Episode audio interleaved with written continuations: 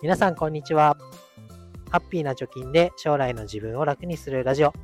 ハピチョキ、今日もやっていこうと思います。このラジオでは、2人の子供の教育費や時代の変化に対応するお金として、10年かけて貯金ゼロから1000万円を貯めるということを目標に発信をしております。同世代の30代から40代の子育てとお金に向き合う方々のヒントになるような情報をお届けしていきます。ということで、今日は、住まいの補助金ということで、先進間の窓リノベ事業って知ってるというテーマで話していきたいと思います。これね、学費とどう関係あるのということですけど、まあ、長期的にはね、節約になるかなというところで取り上げたいと思います。まずね、先進的窓リノベ事業。窓ですね。家の窓のリノベ事業というものがあります。で、これ詳しく後でね、説明するんですけど、まずはね、家の中寒くないですか？と。なんか、冬寒くて夏暑いんですよね、我が家。もうなんかペラペラの住宅買っちゃったからかもしれませんけど、なんかね、暖房とか冷房をいつもガンガンにしてるというような感じになってます。そこで、あ目についたのが、この先進窓リノベ事業というものです。詳しく話しますが、まあ、ずっとね、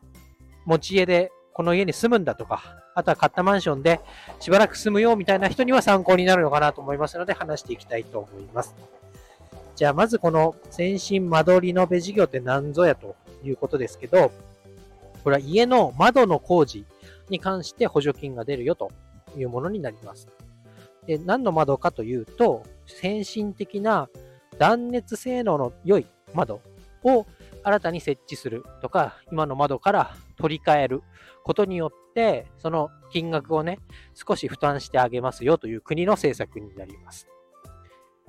で、これ去年もやってたんですけど、去年はね、知ったのが遅くて、でかつ、こう、制度自体がちょっとややこしいということで、今やってももしかしたら補助金下りないかもしれないよということで断念しました。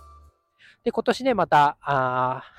応募が開始されそうだということで、今動いてるよというような状況になります。で、去年できなかったんで、いろいろね、1年間調べたんですけど、その上で、まあ、半分ぐらい情報合ってると思うんですが、えー、今の現段階とどういうことをしてるのかっていうのを話していきたいと思います。まずさっき言ったように、この先進的窓リノベ事業っていうのは、新しいね、窓をつけることによって、ま、断熱効果があれあるものに取り替えましょうと。で、断熱効果が上がれば、エアコンの設定温度が下げられたりとか、あとはエアコンつけなくてもね、もともと日中のお日様の光で家の中が温まったら、夜もね、そのまま断熱効果で暖かいままだからエアコンつけなくてもいいよね、みたいな。そんな感じで、まあ、結局エコになるよねっていうようなことの補助金になってます。で、どんな窓かというと、まあいろいろ窓の質みたいなのは何種類かあるんですけど、今ある窓のガラスを交換する。あとは内窓って言ってね、今ついてる窓の部屋側のところにもう一枚窓をつけて二重窓にする。逆に外側につけて二重窓にするみたいな、この3種類に対して補助金が出せますよというようなことです。で、先ほども言ったんですけど、制度はとにかくわかりづらい。どう分かりづらいかというと、まずですね、工事を申し込まなきゃいけないんですね。で工事を申し込んでで、工事に着手しましたよっていう何らかの証拠を提出します。そして、えー、補助金の申請を申し込む。補助金の申請するか。補助金を申請します。ただ、この補助金なんですけど、トータルの金額が決まってます。国がわかんないですけど、100億円なら100億円用意しましたというところで、用意どんで、この窓の工事を始めた人から申請をしていくと。で、その申請順に国が審査をしていって、で、補助金が出される。で、補助金がどんどん出てって、100億円だったらね、100億円が0円になった時点で終了しちゃうよっていうような制度みたいです。で、これ何がまずいかっていうか、厄介かっていうと、工事をしないと申請ができない。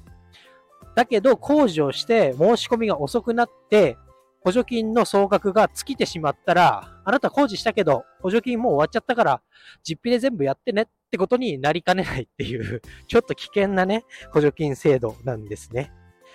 なので、その工事手つけちゃったけど補助金が下りないってなると、なんでやったんだろう。まあ、寒いのを暖かくするからやるんでしょうけど、補助金があるからやるっていう理由も多いと思いますから、ああ、ちょっと損したな、みたいな気分になっちゃうんで、ちょっと今急いでね、いろいろ見積もりとかをやってるっていうことです。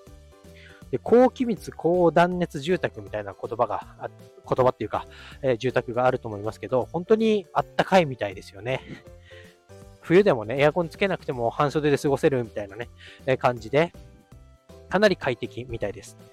で、それもね、内窓をつけることによって、高気密、高断熱住宅の初めからそういう住宅じゃなくても、ある程度、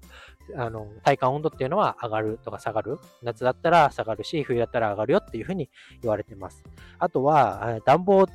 によって、この窓の境に、内側と外側の温度差が、差があると、窓って結露がつきますよね。その結露がカーテンとかにえついちゃって、カーテンがカビるみたいなことも二重窓にすることによって防げるよって言われてます。あと、ヒートショック現象ってご存知でしょうか？よくね、あの、お風呂場で、えー、老人の方が死んじゃってたよみたいなことがあると思いますけど、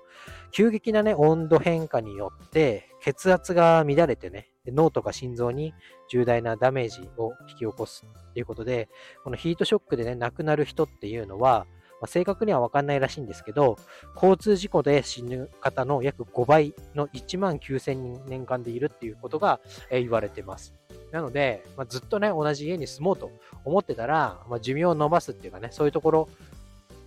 とか、急な死を、え、防ぐためにもやった方がいいのかなというふうに言われてます。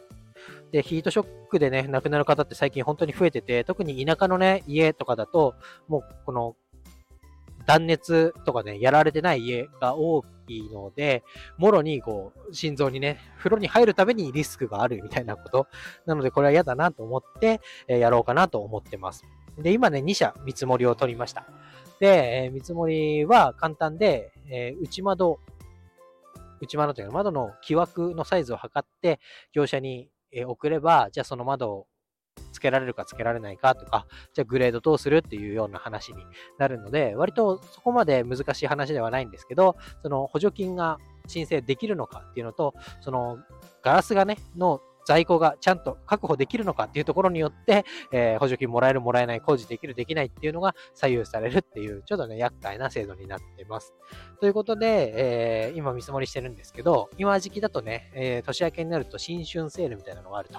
で、そのセールだったら、今買うのと、そのセールの時に買うのだと、ちょっと割引率が変わってくるから、待った方がいいよって言われて待ってるような状態なんですけど、まずね、見積もり取るところでも時間がかかると思いますので、興味ある方は URL 貼っておきますから、ぜひ見てみてください。で、これもね、えー、興味あるよっていう方が多ければ、進捗をね、また次の方、次で